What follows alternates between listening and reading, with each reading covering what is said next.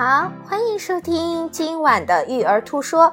感谢小米刚才来选择的背景音乐，非常好听的一首纯音乐，叫做《小小世界做你的女仆》。那今天我们要带来什么故事呢？小米，神奇的小车啊，神奇的小车，神奇小车之奇妙的蜂巢。它的作者呢是叫安娜科尔，它的插画图呢叫布鲁斯迪根，还是蒲公英图书馆来翻译的。好啦，我们来看一下奇妙的蜂巢是什么样子。嗯，这天老师叫做叫什么来着？什么老师？卷毛老师看着窗外说：“真是春暖花开、阳光明媚的好日子啊！”我们也觉得天气很好，适合打垒球。可是卷毛老师已另有想法了。这种天气最适合去干什么呀？蜜蜂。观察蜜蜂。地球上的昆虫的种类比其他所有动物种类加起来还多呢。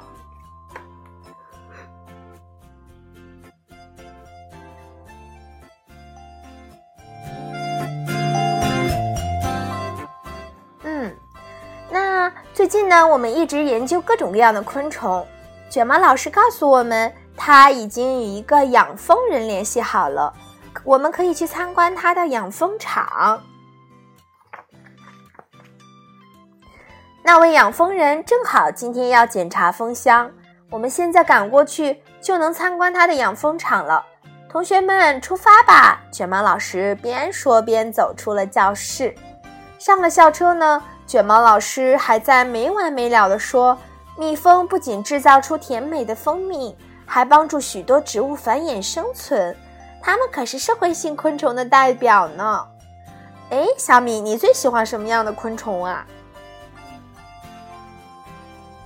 嗯，不知道，不知道。我们来看看都有什么昆虫好吗？卷毛老师带我们来到郊外的养蜂场。把校车停在了蜂场旁边，养蜂人还没有到。卷毛老师拿出了一个野餐篮，来，我们边吃东西边等吧。野餐篮里好吃的东西还不少呢。有时我们老师想的也挺周到的，只要你别碰到它们，别招惹它们，也别太靠近它们的巢，蜜蜂一般就不会蛰人了。老师，老师，我们关上车窗好吗？可是他打开密封罐的时候，手肘不小心碰到了一个奇怪的操控杆，密封罐掉到了地上。同时，我们听到了一阵奇怪的嗡嗡声。天哪，这声音是校车发出来的！它抖动着，越变越小，车上的一切也都跟着变变小了，当然也包括我们。我们反应过来的时候，校车已经变成了一个小蜂巢的样子，我们也变成了一群小蜜蜂。这下可好玩了！同学们都出来吧！卷毛老师像蜜蜂一样嗡嗡嗡嗡嗡嗡嗡嗡嗡的叫着。同学们，来做小蜜蜂吧！我们一个接一个走出校车，看着离我们最近的一个蜂箱。蜂箱的入口处有几只工蜂守卫着。负责守卫的工蜂通常会阻止外群蜜蜂进入。卷毛老师告诉大家，只有一种情况，守卫蜂会让陌生蜜蜂进去。卷毛老师说，如果一只迷路的蜜蜂带着一大堆食物，这个蜂巢就有可能收留它。蜂蜜的食物都是从花里采的，所以呀，我们得先去寻找鲜花，采集点食物回来，才能获得进入蜂巢的通行证。卷毛老师招呼大家：“嘿，快跟上那只蜜蜂！”一只蜜蜂正朝着一丛鲜花飞去，我们赶紧跟上了它。到了花丛，卷毛老师又喊道：“哎，大家仔细观察那只蜜蜂，看它怎么做，你们就怎么做。”那只蜜蜂伸出长长的管状舌头，从花里吸出了花蜜。我们拿出了橡皮管儿。也学着它的意思样子开始吸花蜜了。卷毛老师又告诉我们，蜜蜂把花蜜收在体内的一个袋子里，也就是蜜囊里。而我们只能把花蜜装到一个小瓶子里，有一些花粉掉下来，粘在了蜜蜂的绒毛上，它就用前足和中足刷下花粉粒，收集进后足的花粉篮里。它准备返回蜂巢了，我们赶紧收好花粉，紧跟在它的后面。我们一个一个飞落在蜂巢旁，卷毛老师往我们身上喷了一些蜜蜂的信息素。信息素是蜜蜂分泌的一种化学物质，喷上它就闻起来像什么？蜜蜂啦！最惊险的时刻要到了，守卫蜂用触角来碰我们，那是在闻味儿。我们吓得大气不敢出，一旦露馅儿，我们的麻烦就大了。过了这一关，我们就能进入蜂巢了。守卫蜂闻到了它们熟悉的味道。蜜蜂的信息素和蜜蜂的食物就会放我们进去了。一群工蜂蜂拥而上，拿走了我们的花蜜和花粉。哎，现在我们轻装前进，自由自在地参观蜂巢了。卷毛老师欢呼着。进入蜂箱后，我们见到那只领路的蜜蜂，它正在跳一种奇怪的舞蹈。一群工蜂围着它，一边用触角触碰它，一边听它发出的声音。卷毛老师告诉我们，这种舞蹈也是蜜蜂的一种语言，通过舞蹈来告诉其他蜜蜂在哪儿能找到花蜜呢？这种舞蹈其实是一种路线图，它能帮助蜜蜂们快速找到食物，不用浪费时间到处寻找。看过舞蹈的工蜂飞出蜂巢，直接飞向了我们之前去过的那片花丛。另一批蜜蜂围过来，那只跳舞的蜜蜂又把消息告诉了他们。消息就是这样传递开的。我们离开那只跳舞的蜜蜂，往蜂巢的内部前进了。蜜蜂的舞蹈是不是很神奇啊，小明？嗯，它在跳出不同的图案，就代表不同的意思，就像我们写字一样。写出不同的。蜂巢里面啊，覆盖着蜂蜡，蜂蜜用蜂蜡来做巢脾，巢脾用数千个蜂房整齐排列而成。每个蜂房的形状都是六角形，巢牌居然是那么的精致完美，我们简直不敢相信，这就是小小的蜜蜂建造的。同学们，我们也来学做一个巢房吧。卷毛老师说：“我们做呀做呀，却怎么也做不出一个整齐的六角形来。幸好我们奇怪的行为并没有引起其他蜂蜜的注意，他们只是把我们做好的蜂房拆掉重做。”还有一些蜜蜂正忙着酿蜜呢。我们来到一个正在酿蜜的蜂蜜面前，看看它是怎么把花蜜酿成蜂蜜的。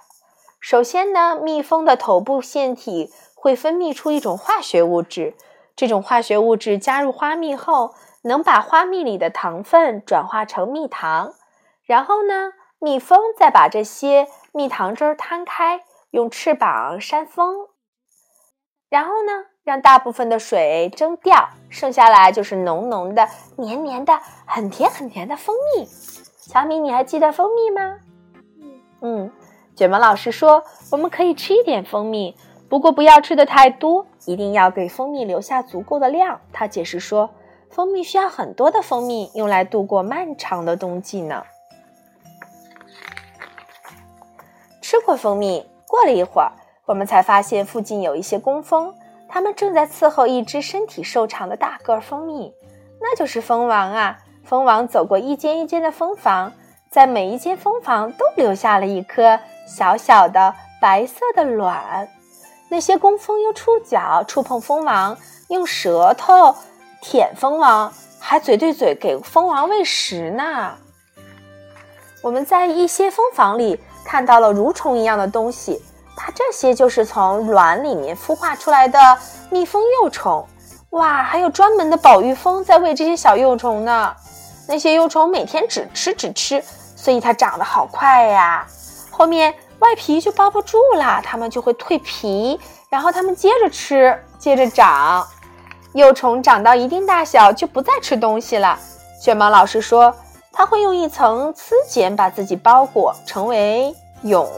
然后保育蜂就会蜂蜡把它的蜂房封上，蛹就待在蜂房里，不吃也不长，但会慢慢改变形态，变成一只蜜蜂的成虫。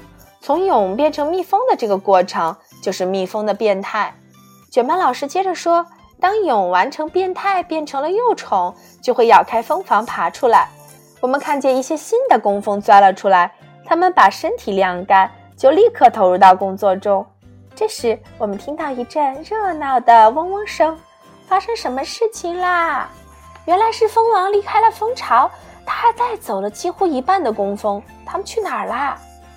哇！原来两只蜂王同时完成了变态，结果一只把另外一只刺死了，所以只能有一个蜂王。新蜂王诞生，工蜂们就把它推出了蜂巢。卷毛老师说，蜂王要举行飞行婚礼了，它得飞出去找雄蜂交配，交配回来就可以产卵了。我们一起飞了出去，落在了熊的身上。蜂呢，对熊有进攻。但是呢，熊还在弄他们的蜂房。我们跟着卷毛老师以最快的速度飞进了校车里。卷毛老师打翻的那罐蜂蜜还在车厢里，并发出一股浓浓的香味儿。那只熊闻到了蜂蜜的味道，立刻向我们跑来。然后我们赶快说：“卷毛老师，快跑啊！”他狠踩了一下油门，校车便东倒西歪地冲出去了。在我们的校车转弯时，蜂蜜罐滚出了车外。蜂蜜罐一落到地上，就变成原来的大小。敢追着我们的大熊捡起了那罐蜂蜜，大口大口吃，完全忘记了我们。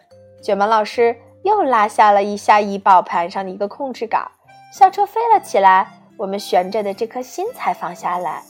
哇，原来我们的校车变成了一个大蜜蜂。现在我们又回到了学校。当我们回到学校的时候，蜂蜜就变成了原来的校车，我们也从小蜜蜂变成了普通的小孩。哇，谢天谢地，我们终于回来了！回到教室，我们开始做功课，为今天画上一个完美的句号，那就是烤蜂蜜面包。哇，好啦，这就是今天我要带来的奇妙的蜂巢。小米，你还有什么事情想分享吗？啊还有吗？没有，那我们就跟着大家说再见了，好不好？嗯，晚安喽！更多育儿信息，请关注“米来未来汉语全拼”啊，在微信公众账号上找到我们。谢谢你收听《育儿兔说》，就在这里道一声晚安。